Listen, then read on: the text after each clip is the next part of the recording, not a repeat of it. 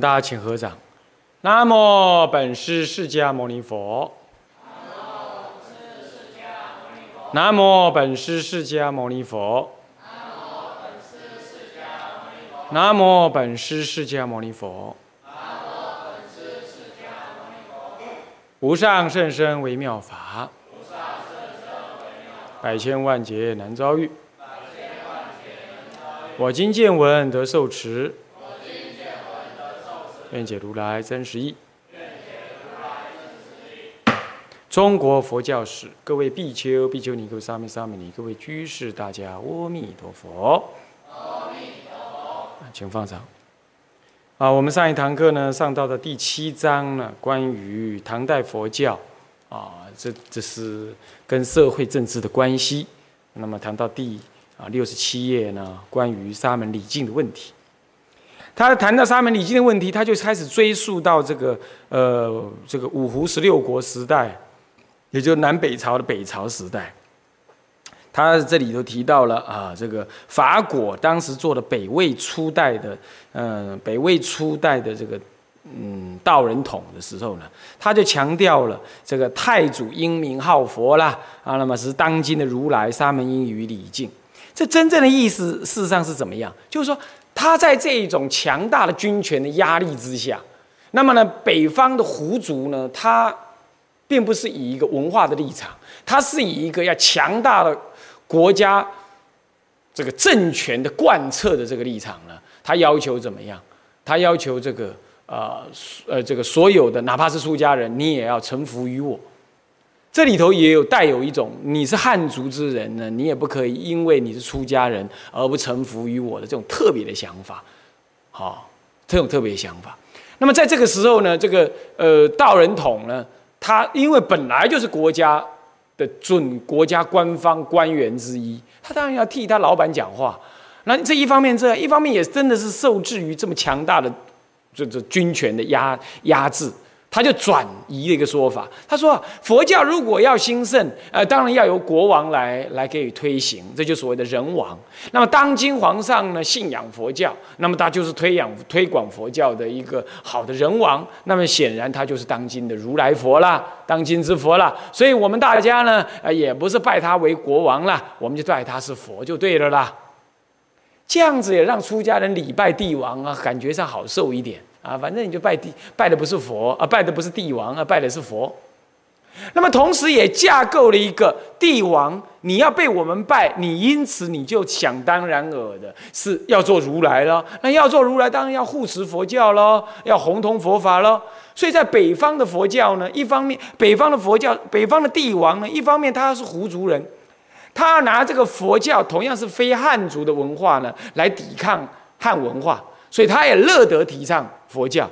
其次呢，因为佛教也戴他高帽子，他也乐得怎么样？呃，去所谓的支持佛教。三方面呢，佛教可以为他祈福，呃，可以为他呢，呃，这个这个这个平衡人民的什么呢？呃，精神生活等。与他一个，与他一个胡人来要治理这个地方啊，本来经验就比较不足，本来就少于儒家这样子的汉人这样用儒家观念。来治理的这种经验，那今天你有佛教进来呢，当然也帮助他，所以他有各方面的好处。更何况这样子呢，也统一了所有的人民对他的礼敬，包括出家你也礼敬于我，所以他也乐于这样。所以在北方的佛教之所以佛教兴盛，常常来自于这种很现实的考虑，也是因为它是现实的考虑，所以你看灭法两次都发生在北方，看到了没有？两次都发生在北方。因这样的情况，我们就可以理解得到啊。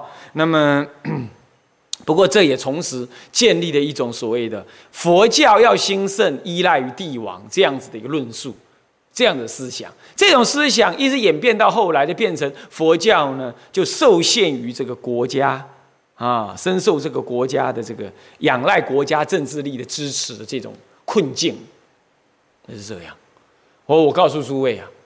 这个时代，你是别想妄想什么人王转轮王，哪怕是转轮王，是他来皈依于佛教，不是你去祈求于这个人王的，对吧？所以要是这样了解的话，我们今天不要再妄想什么人王不人王这种不不切实际的思维。即便是这样，也是他来皈依佛法。所以你真正要做的是佛教内在清明修行，要高深道德，要要为世人所敬仰。啊，与社会的呃善的影响呢，要足以为社会人士所认同。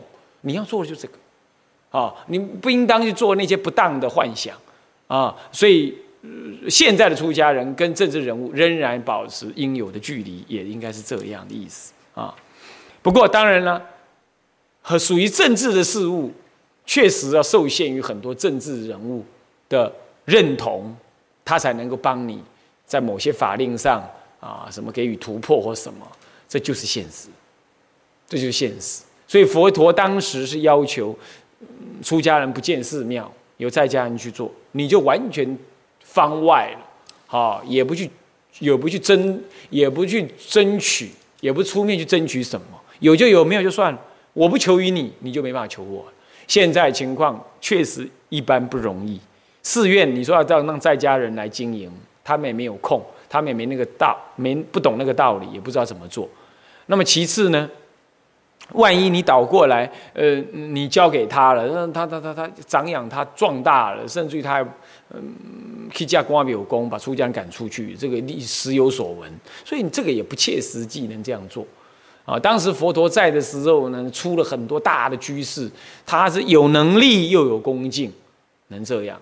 但是到中国，几乎这样子的情况并不多，历代以来都是出家人自己经营寺院的，啊，那么所以说不容易行得通，不容易行得通。但是我们还是期望有这样的因缘，这样会比较好一点啊。也就是寺院里有大的有力的居士来给予护持，一切的对外事务呢，世俗事务，通通就由这些居士来给予进行磋商、斡旋，这样子，那出家人就专注修行啊。好，那么接下来一段，隋代呢，像到了隋代，他回复讲这个北朝，那接着讲到隋代，南北朝，接着讲隋代。隋代是继北朝的胡族国家而兴起，统一了两百数十年的分裂局面，合并了南北朝的汉民族国家。他继北朝兴起，然后统一南北，到了唐代，又进一步的使南北对立的佛法跟王法的关系得到了结论。到了唐朝就已经得到结论了，那便是沙门的礼敬问题顺从了中国的传统。怎么说呢？他就说到了：第一，唐太宗贞观五年呢，诏令天下僧尼礼敬父母，直至同年同这个同样的这个贞观五年、贞观七年的时候才停止施行。那么到了这个高宗龙朔二年的时候呢，唐高宗。又诏令天下的僧道必须拜君亲，天地君亲师那个君亲，当时就有道宣，我们的道宣大师哈，还有微秀以及彦宗等大德哈，上书反对，反对这样子的事，反对这样子的事呢，那么结果就把这些事情交由百官来审议了，结果就。赞成的跟反对的呢，就形成两派，最后呢，就结果就妥协成为说，只拜父母，不拜君君主。此后到唐玄宗开元年间，在开元之治出现的时候，他更加强了所谓的政治的什么呢？更加强所谓的政治跟法治的建立。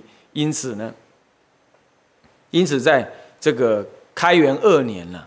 啊在开元二年的时候，又诏令再次的诏令呢，呃，这个虚拜父母。到此为止，中国佛教已经完全从印度的特性之中变化出来，融入中国社会的形式。也就是，好吧，那你不拜君亲君主，那那至少你要拜父母。那么，虽仍然有部分学问生持反对意见，无奈大势所趋，已不成其为问题了。相继的贞观之治而来的开元之治，完成了唐代的律令制度，而确立了统一国家的政治体制。这是开元之治的价值是这样子的哈，它建立了什么了法治？那么呢，这个时候国家统一的政治体制建立的时候，使得南北朝时代所呈现的佛法跟王法的仍然有对立跟。呃，一呃两相对立和一致的这个差别现象，以隋唐国家统一的这专制军权产生了抑扬的功能，也就是说，扬起的佛，扬起的世俗的帝王法、国家法令，那么压抑了佛法了。所以你说唐代佛教兴盛，面临这种帝王、这种强大的这种、这种、这种儒儒家思维啊，你佛教就屈服了啊！看到了没有？是不是啊？所以我一再的讲，这是一个文化问题。到今天虽然基本上好一些了，但它隐一直隐藏着有这样东西。所以唐代的佛教沿着此一线索向前向前进啊，和家族制度的家族家族制的社会的形式呢，仍然进行了关系。这以下所讲的我们不念，主要就是讲的说婚丧喜庆，尤其是在这个丧事方面呢，呃。就结合佛教，就结合了这种家族的思维，特别强调了孝道，所以产生了很多经典，甚至于是后来被人编出来的经典啊，哪怕是这什么阎罗王受记生七灾往生净度经咯，什么十王经这样的经典，都在强调一个度亡、孝道等这样观念。这就是他的日本人的意思是认为说，这样子让佛教也因为说屈服要拜父母，被要求说要拜父母，因此他也就在要拜父母，所以要尊敬孝顺父母。那么因此佛教就各特别强调了孝道这种观念。那因为强调孝道，所以这以下这几部经啊，什么《盂兰盆经》等这种孝道的经典就特别的发达。依这些经典而建立的法会跟追善的这种佛事呢，也因此而特别的发达。他认为这是因为这样来的。不过在我们今天来看，好像不是这样。因为我们今天来看，我们已经没有所谓敬帝王这件事了，对不对？可是我们仍然保留了什么？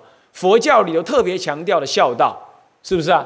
我们认为孝道是很对的，然而孝道并不影响我们出家。我们认为是我们出家了，所以就不在家里尽孝。可是我们可以透过自己的修行功德的回向，导引父母进入佛门，或者让父母往生了，仍然得到诵经礼忏功德的追荐。这本身就是我出家人能够实践的孝道。这就好像说，世尊在他的父亲往生，他仍然去。抬佛像，世尊在父亲还没往生之前，他教导他的父亲呢，信佛不大紧，还正得出国。这意思是一样的。在我们佛教徒来看，这根本跟帝王的要求无关，这跟儒家的要求无关。这本来就是佛陀有讲到的。那么在西域、印度，呃，或者印度或者西域，是不是有强调？是不是有特别的强调？对中国人来说，或许并不是那么清楚。也并不是依于西方印度或者是西域呢有强调，他才懂得强调；也或者真的是依于中国儒家的这种父母为尊而发展出来，特别强调的孝道。可是看在我们今天理性的来观察，哎，这这并没有什么，并没有什么让我们在修行上有什么隔碍的，反倒是会增长我们修行的动力。对不对？哦，父母来，呃，父母过去啊，没有好好修行，我现在要好好修行，来怎么样？来来啊，来回报他，呃，来追荐他。这这我也修到了吗？那《地藏经》讲嘛，分分几或修行七分当中，我得六分，父母得一分，那这个不也跟我自己的修行相结合吗？所以没有什么问题的。哦，这件事情倒是没什么问题，问题就在礼拜这个问题上。礼拜就代表了一种一种一种威权，一种一种价值的混淆了。我既然慈亲割爱，我作为法法王之座下的佛弟子，觉悟之后呢，连佛陀都不拜拜他的父亲了。当然，我们也应该遵守这样子的一个传统，说我们也不拜父母。这不是我们佛教特别这样，你基督教、天主教，甚至于香也不拜了，连追荐也没这回事了。他都认为上帝带走了。他们也是这样子的呀，所以在当人类进入了宗教的时候，拿一句佛教的话来讲，父母给我肉肉身，三宝给我慧命，给我肉身，他只要行淫就能得了，呵 呵是不是这样？那我就得了。他养我，在某种程度上也是他自我爱所发展的。他爱他自己，所以他爱他儿女，所以他养我。刚开始也是他的淫欲，所以生下是我。而我之所以被他生，是因为过去是跟他的因缘，所以这纯然是很世俗的。然而三宝所能给我的，是一种凡俗生命的再生，是一种凡俗生命的升华跟超越。所以我礼敬我，我因为超越了，所以我礼敬三宝，礼敬我的师父，礼敬呃我的善知识，而不礼敬父母。这在价值的意义上，在宗教价值的。的高低分判上来讲，这是很合理的。那你不信佛人当然不理解这样，因此你就认为哦，我怪怪的，我出家人怪怪的。我觉得这是这是一个文化认知，还有宗教情操认知的差异而已。好，没什么好说。我们也可以断，我们仍然要断然的要依循佛法的这种所谓的法界主义、世界主义来实行，不拜父母、不拜尊亲的这个事实。我们天地也不拜。是不是这样子啊？哦，这些都是六道鬼神而已嘛，是不是这样子？我们当然不，我们不骄傲，可是我们绝对不能拜，因为拜了代表了一种皈依的意思了。在佛教来讲，就是这个意思，皈依的意思。但我们不皈依天魔外道，哪怕是一切呃凡俗的思想，那当然父母非出家人，他如果出家了，那就看戒腊高低来论了。如果他戒腊比较低，当然我也不拜；戒腊比较高，当然我可以拜。除此以外，我们不拜。就这样，这个是很清晰明白的概念啊，大家不能混淆哦，哈，在当时那个时代就没办法了啊。再者，六朝的沙门上奏时，这就提出个证明。这个文我们不用念，就是在六朝时代，就隋代以前，包括在隋代以前呢，沙门上上奏的时候啊，也也对皇上，他也有升官嘛，所以也有升人官、升人身份的官嘛，哈。作为沙门统之类，他上奏皇上的时候，他自称贫道。可是到了唐朝，你看看，臣沙门假烂了，自称是臣呢，那臣那就惨了，天地君亲师，那他就是你的君呢，是不是这样啊？沙门，那这这这没办法。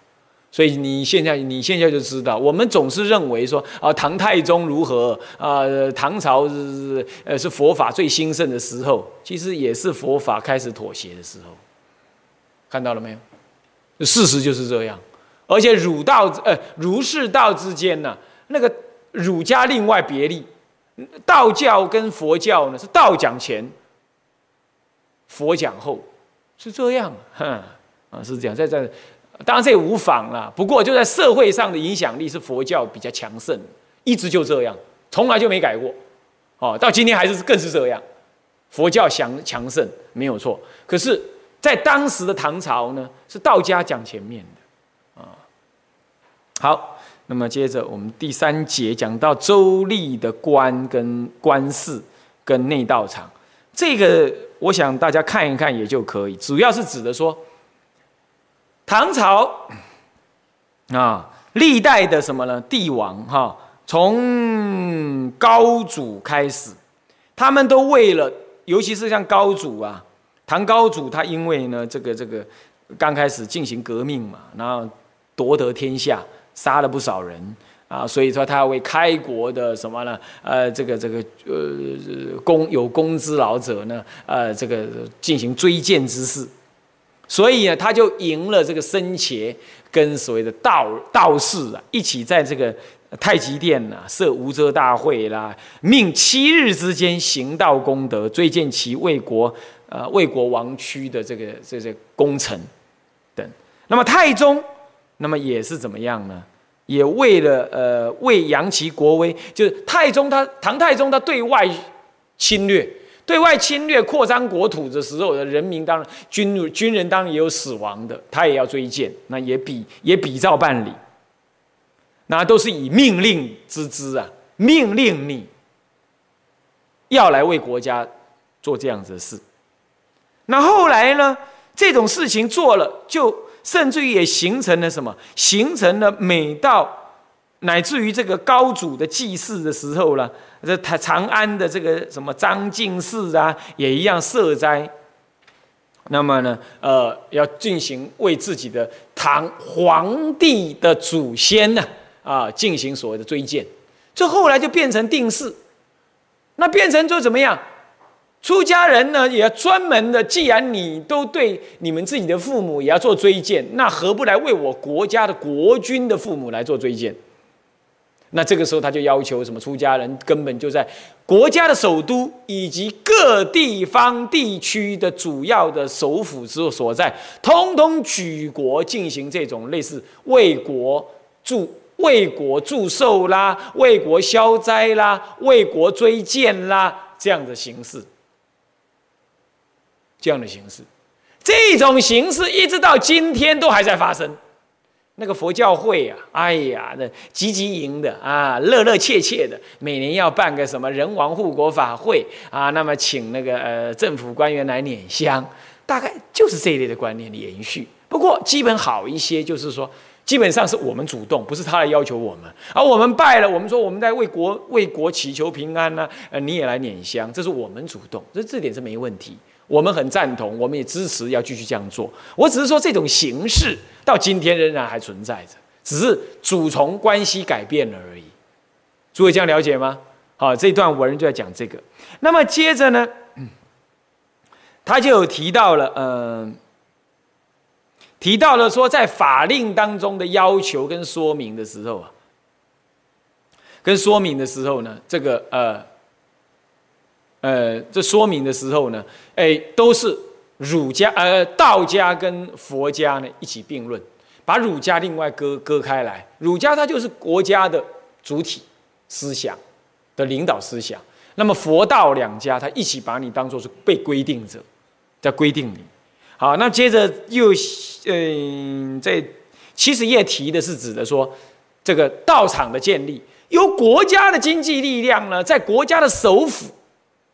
还有呢，在各地方建立了什么代表国家实进行法会、追荐等等这一类事务的，所谓国家建立的佛寺跟道观。佛寺跟道观这里头一直到武则天都还这么做。后来武则天她那个短短的王朝结束了之后，被嗯这个这个嗯。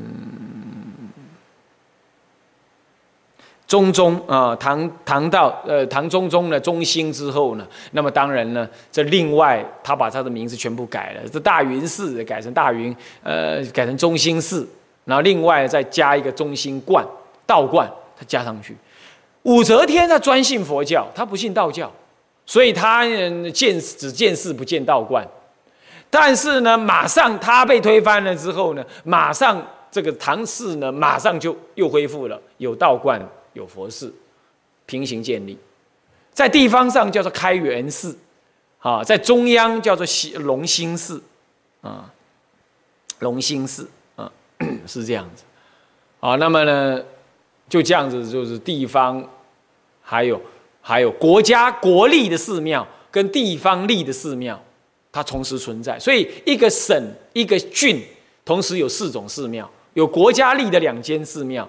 一间是佛教的，一间是道教的，那么也有县立的，就地方立的，地方出资的，也有一间佛寺，也有一间道观，总共是四寺，啊，这龙兴寺、龙兴观、开元寺、开呃这个呃开元观这样子，这四种四种寺啊，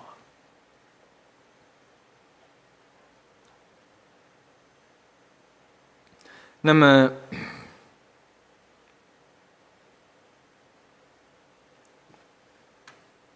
那么这样子就了解了哈，好，嗯，接下来哈，那么看到七十页的倒数第二行，天下诸州国诸州。国立的开元寺跟开元观，以及龙兴寺跟龙兴观，不仅作为圣节与国际日的国家道场，同时更作为各地方佛道二教的信仰中心，将受制中央的宗教文化普及于各地，而且对其管辖的寺跟观以及僧道的宗教行政上占有统括性的重要地位。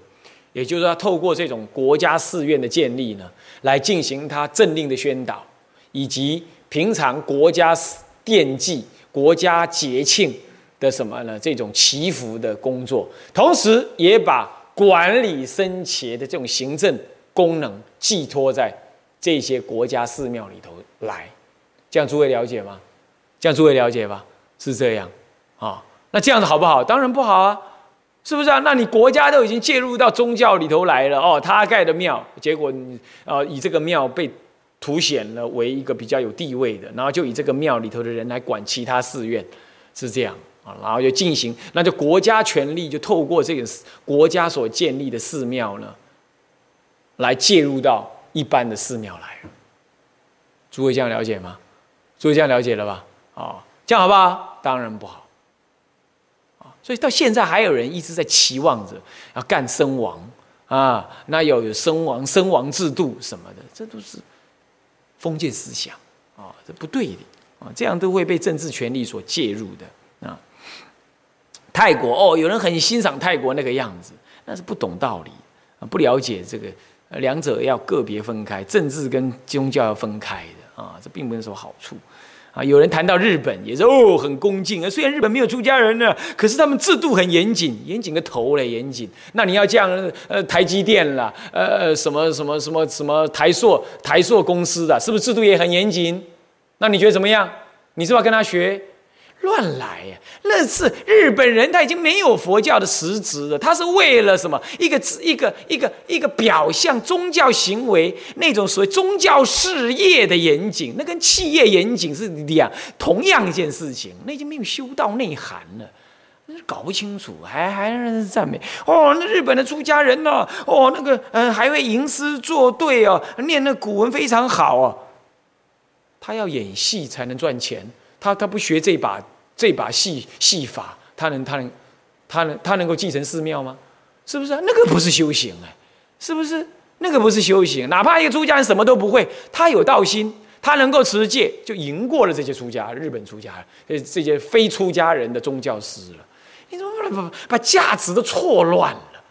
我看有很多很多人到日本读点书，看了一点，参观了一点点什么东东的，回来就错乱价值。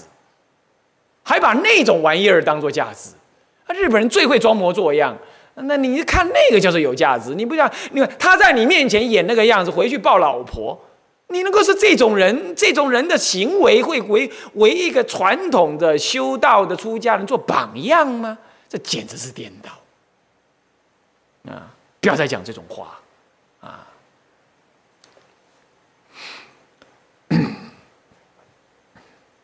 那么呢，嗯，接下来关于内道场，他提到了一段话：天宝五年啊，天宝五年呢，不空三藏再度入长安，那么立誓于这个不空三藏立誓于玄宗、萧宗、代宗的三朝，于境内设置的内道场，作为新佛教的活药中心，以密教的修法来消灾治福，消消灾治福，治福。那么萧宗之事，内道场的供奉僧。达数百人，朝夕修持的念诵之声闻及大内。那么呢代宗之际啊，内道场亦呃供奉大德百余人，呃，居止念诵，呃，这个这个转往行道盛行。盛行佛诞会、盂兰盆会，每年的圣节则遭民生之境内，使内灾。像这样的僧侣出入于境内的荣誉，其以礼之隆盛，亦临乎王宫之上。啊，虽然唐氏的内道场及内斋的设施施设，有时期也会终止，但此却为唐氏皇帝自己信仰佛教时的许多场合的通例。这里就代表了什么？到了这中唐之后啊，天宝啊，中唐之后了，中唐了啊，玄宗、孝宗、代宗，从玄宗开始，唐朝的国祚就开始走没落了。那么他呢，在内朝里头呢，制定了内道场，并且呢，呃，这个尊重不空三藏。确实的，不空三藏有很多，在高僧传里头记载了，不空三藏有很多呢咒术的施行，密咒的施行呢，相当的灵验。它可以让天上的北斗七星呢，这一夜之间不见了，就不见了。它可以这样做，它可以施法术，啊，或者某种程度是一种幻术，让它让人所有人都看不到它，啊，是这样。那么这样子呢，当然它也有很多的医病啦、观察天文地理啦，它也做隶书等等这样子的事情呢，它都做得很好。那么这样子赢得了朝野的尊敬，同时呢，也遵从他的意思建立了内道场。那内部里头常年就有人诵经行道。我告诉诸位，这个当然也代表着高深大德的德行才学，哈，折服了当时的以儒家为主要思想的什么呢？帝王，还有所谓的文武百官，这也可以这样认知为这样折服了。第二，在国家文治安定之下呢，那么呢，出家人内部的治理、修行。法务真上的同时，又有这样子有道德的人能够来折服人王，那么就自然的儒家的气焰就会消失，他就会反过来来信仰你。你看，所以说帝王他建立了那一道场，嗯，那么进出皇宫啊，受到尊重是驾乎王宫之上。王公你要知道是什么？是国王，是皇帝的亲戚耶，连皇帝的亲戚的尊崇都没有他高。那么那这样子，当然文武百官对于佛、对于三宝的敬仰啊，那当然就会风行草野，就因此就更加的什么样，佛法就受到尊重。这究竟也是，所以说一方面，刚前面讲到这个呃帝王的帝王的要尊重帝王，他甚至用法令规定你介入你宗教的信仰行为啊，要求你要礼拜君王、礼拜父母。固然一方面他是这样强力的来运作，但是另外一方面，因为你的修道的道德跟学问的感的的感召啊，也使得他不得不尊敬你。所以，即便在这环境这么困难的这种专制之势啊，佛教仍然换取了得到了强大兴盛之力。你看内道场里头有这么大的一个一个修行的场域啊，这又不同于在。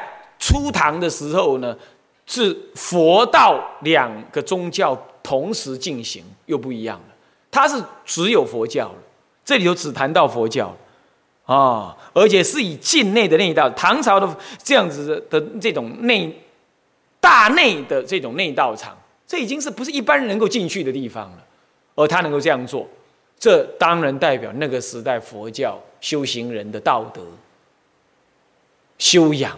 以及社会的影响力，跟政治的影响力确实是相当大。然而，这是由于他的修养来的，好，并不是由他的出卖佛教来的，也不是由于他的这种奉承阿谀来的，并不是这样啊。那么好，接下来最后一段说，唐朝的佛教是以。境内的内道场，两京的诸大寺，天下诸州的开元寺以及龙兴寺，作为各城的中心，由中央以弃于各地方，纳入统一的国家行政组织来推行造世度生和佛教礼仪。根据这些施设，唐朝对于宗教的期望以及其使命之达成而言，可谓唐代佛教所赋予的国家性格是非常的强烈这就是说，因为呢。唐代建立这种国家寺庙制，那么他的行政对于宗教的政策，以及对于宗教的要求，你呢来为国家服务这种事情呢，他就透过这种国家道场，在各地方的国家道场，然后来事情，然后再加上以下面讲到度牒制，他用这种度牒来控制你出家人有无，来完成国家统一权力的彰显。我我对于你能不能出家，我都要控制。那么你一出家了之后，是我来认可你，我来认可你之后，你的行踪就被被我所控制。那么同时，我怎么来控制你？我就是用国家所建的寺庙，在各州各地方的所谓开元寺、隆兴寺这样的层级呢？开元寺降一级，隆兴寺高一级，这样的层级呢，来层层管辖。那你出家人就自自然然受限于我这国家人王的什么呢？行政体系之下了。这也就是唐朝更进一步的将出家人纳入了行政管辖之内的一个做法。诸位这样了解了吗？这已经违背了佛教的本来意思了。好，但是没有办法啊，寄人篱下哈，外来的一个宗教寄人篱下。啊，是这样。再来，足够大的大德高深呢，没有办法阻挡这样子因缘业力，因缘业力啊，才造成这样。那所以我们今后也要特别注意，这种事情不能再继续发生，不能再继续发生，或者说已发生的不要再增上。啊，这也是我常常讲的，所谓的宗教法的定定要非常非常非常的谨慎，不能任意啊。好，诸位这样了解意思了吗？啊，好，那么接下来呢，第四就是度牒了，僧尼的布籍以及度牒和戒牒。你看布籍也就是色籍，你出家人的一切一切的色籍全部被掌握，同时呢，度牒。出家被认可不认可的行为，还有戒牒你受戒可不可的行为，通通被国家行政权所掌控。今天在台湾呢还好没有，谁要出家都可以，是不是啊？但是这样也让人感觉很，有时候也很窝囊啊。听说这个呃，有人呢，在这个在政治上面得的不不是很愉快啊，到深山里过了两个礼拜，出来就变出家人了。今天呢，顶着一个出家人身份，那嘴里吐出来的，通通是那些政治的啊，这政治的符号语言啊，那祸乱出家身份啊。我这里呢，我是啊，我是呼吁啊啊，不要这样做，好。你要出家，好好出家；你要从政，好好从政。好，出家是这么神圣的事情啊，千万你不要这样子啊，来玩弄、玩弄这样子的身份，好，而且玩弄你的选民，这是很不好的啊。那么呢，呃，今天没有这样，但是在唐代是这样。我们来看看这段文，简易的看一下。唐朝建国开始，对于佛教便采取了反对。随之外护政策的严肃态度，也就是说，他并不采取像隋代一样的外护，他不是这样。干嘛？他采取管理，他采取管理，他采取管理的啊。所以，由于太史令这个复议，为谋富国利民，上奏政策二十一条。那么其中包括一条，减省寺塔僧尼，故于唐高祖德呃武德九年，命令杀太佛道二教。你看看，这又是儒家干出来的事。他完全以一个什么呢？以以一个治国平天下的立场来看待你一个什么呢？你一个宗教的存在，有没有看到？然后夹杂的他们所惯有的所谓政治力量。儒家人就是读圣贤书，就是要当当官去嘛。然后他今天就夹杂这个政治力量，他开始对宗教进行不合理的杀害了啊。那么呢，长安残留佛寺三所，哎，一个首都只剩下三间佛寺，你看这还得了？那么呢，道观两所。地方诸州呢，残留四观各一所，以精勤于修行的道僧道居之。此外，所有的四观一律废止。那么呢，僧道则命之还俗。这不是法难，不然是什么？这世上又是一次法难，有没有看到？啊，这根本就是一次法难。此乃继北魏北周之后破佛的严厉政策。然自太宗即位，此令即行终止。可是由此沙太升到以整肃四道二教的这个诏令了，使得唐初的两教教徒了痛定思痛，采取了自戒自肃的态度，其结果竟成了幸运的开端，奠下了发展的基础。这点是唯一不同的，也就是他在唐朝是一个兴盛王朝的开始，那么他进行的基本上算是灭佛的行动。但是没有很彻，不算彻底，但基本算是灭佛的行动。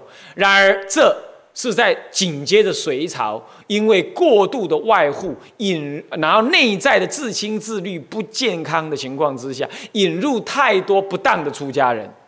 他用这种国家之力来给予杀害，但是并没有斩除掉，他还是保留了勤于修行的这个僧道呢，继续作为所谓的所谓宗教的。种子了，所以促成了当时有识之士的一个反省，这是好事。可是今天我们有没有这个机会？我们有没有这个机会？我们当面临了一个政府的不当的一个一个公共政策的施行的时候，我们是不是应该要内部里头要反省？好，那么像中国大陆曾经有过的这样子的一个宗教普遍的一个一个一个浩劫啦，他们也这样称。那么今天在复兴的时候，到底什么要兴盛起来？到底什么是该兴盛的？那么什么是不应该再继续让它发生的？过去不好的就让它自然消失。那么今后好的，我们应该让它兴盛。这在大陆的彼岸的出家人，你们有没有思考过？要趁这个机会好好的恢复对的东西，而让不好的东西不要。还是还是在这个广大的经济发展的同时呢，坏的尽学一堆，颠倒视尽做一堆。然后把好的全部忘光光，那这个很惨了。现在恢复是一个契机的时候啊，你不把好的恢复回来，却把坏的拿进来，那以后下一代完全学坏的了。那这就是，这就是你要在历史当中你要找寻。所以我们并不担忧沙太的怎么样，佛法是压不死的兰花，永远它在兴盛起来。然而，能不能真正的兴盛，在于有没有反省力，教团内部有没有反省力跟抉择力的问题。啊，那么唐太宗慨叹天下优秀僧道人数的减少，故命二千人为限度，借以选度僧道的人才，同时禁止私度僧，用以杜绝伪烂僧的横行。如果就这个立场来说，他说这个话语，当然颇能信服的了，颇能让当时的人能够信服的了。也就是说，可能真的在隋代过度的伪烂，他为了避免这样。所以他说我要来控制，这当然也对。不过你要知道，智尔大师并不同意这样子，在当时就已经发生这个事了。所以隋炀帝之子，哈就已经怎么样，就已经曾经问这个智者大师说，他想要杀太僧尼。智者大师说不，这应该由他们自己来生灭，好才对。政治势力不应该介入这个。这个天台这个观念啊是很正确的，然而也可以反映出那个时候可能不当的生理真的太多了。结果套一句，套一句世俗的话讲：，当你不懂得自我检讨的时候，你就等着别人来检讨你啊。所以你不检讨，一直到了唐代初期，你看看都就被检讨了，对不对？就被检讨，被杀太了。那么在这种情况之下，唐太宗。又反省了，结果也杀太的太多了，又不对，所以他开始，在他认为那是走中道，也就是开放一个可能性，以两千人为限度，你再来出家吧，来考试，所以进行了考试制度了，所以命天下诸州这个排除奸恶僧尼，代之以人才出家。此时唐朝之对僧道便确立了户籍和公度的宗教政策。所以户籍，你出家要我来登记，我来登记你，你是出家人，有出家的籍部，你是出家人。同时，你到哪里到哪里，户籍都要跟着跑。同时呢，同时，你剃度是要国家认可，所以度牒要有国家的证明书才可以出家。那么呢，唐朝政府是对国民建立起正确的户籍，基于均田制建立了什么租庸调以及府兵制，来安定国库财政以及治安的维持啊。呃，租庸调这是一个它的一个财税税制的关系的哈，要不就租，要不就庸，要不就要调啊。那么呢，并且呢，气急于军备的加强啊，府兵制就是一种军备啊。那么呢，沿着这一方针，对于佛道二教的行政，也就制定了什么呢？四观的定数，以防造势其他之风的羔羊。根据的不吉之法，那么登陆的公道僧，呃，公度的僧道呢，给予特别的恩典，加以身份的保护，同时加强对于师度伪烂僧的取缔。这一点呢，倒是在权利义务彼此之间有了一个。适当的平衡，他用一个统一的集权的国家的操作，给予你，你呢，在我面，在我的考试之下合格出家的，我给你身份特别认定，甚至于给你一个身份上的一个保护，这也代表了他对于宗教的尊重。那同时，你那个适度的，哎，你没有经过我同意，我要表达我国家统一的管辖之力，我就要制服你，我就要取缔你，啊，是这样。我个人觉得这当然不当。不过在那种时代呢，确实也建立了好的出家人才能出家，好的人才呢才能出家的这种这种事实了。好，这种事实哦，所以说唐代的佛教兴盛啊，应该跟这这一类的制度啊，嗯，不能说没有关系哦，不能说没有关系啊，因为呢，你要知道。当给予出家特别的身份的认可，这里讲叫恩典了啊，就叫认可的时候，在社会上自然形成一种尊敬的态度嘛。哦，你出家不是简单的哦，你出家在社会上代表一种好的身份，是国家认可的身份，甚至于是某一种程度的公职人员那样啊，他就被认知为一种价值，这种价值就足以跟在朝为官的这一类人呢，他是儒家身份的人呢相。相提并论，不要讲抗衡，就相提并论，所以他就不至于在社会上矮人一截。相对的社会风气也就因此会尊重出家人，因为认为你出家人不是随便来出家的。好，那他的威仪、学问、道德都会将会有超越甚至世间人以上的水准。哎，这真的是不一样，这真的是不一样，这就是所谓的鱼与熊掌，对，这样子却让政治力介入了。然而，他确实也因为介入的关系而造成了出家人素质的普遍提高。然而，我们要问的是，他是怎么样做的？你知道吗？他要考，他甚至要考那个呃背经要背多少多少部经啊？那么能够念要念多少部经才可以来出家？是这样子。那么这种情况当然是人中俊秀才能做得到。那至于那个不是大字几个字的，早不就把字把丢到哪里去的，根本无缘出家，情况就会发生成这样。而问题是佛教的立场是，在佛陀当时就有发生这个例子，对不对？啊，那周利盘陀伽他本身是怎么样？是怎么样？哦，不是周利盘那个什么大呃大陆路边生那个啊，对呀，啊是盘陀伽了。好是不是啊？好，是嘛？好，就是他嘛。周利盘陀前，你看他九十天当中背不了一个四句偈，那你要他来考试的话，他挂了，他别想出家了，对不对？出家是我跟他的关系，佛陀看出来他可以出家，哪怕他今天怎么样，哪怕他今天笨的要死，他也是能出家的。可是帝王说他不能出家，结果你就佛陀就不能剃度他了。如果佛陀。在唐朝的话，那就会有点憋，对不对？是不是这样的？所以这是鱼与熊掌的问题，鱼与熊掌的问题。所以出家能不能出家，不竟然是以人间的所谓俊秀之才来看待的。他什么都不懂。你看那，你看那，你央鸠摩罗，他根本就杀人魔嘛，是不是这样？他杀了几几百几千近千人了，对不对？他根本就杀人魔，结果佛陀度了他，他还能证阿罗汉果。那要在这种制度之下，他是没别想证阿罗汉呐！你你连出家你都不可能，对吧？啊，包你又说那是佛陀时代嘛？那这个唐朝时代没办法，只好借用人君。那这什么话？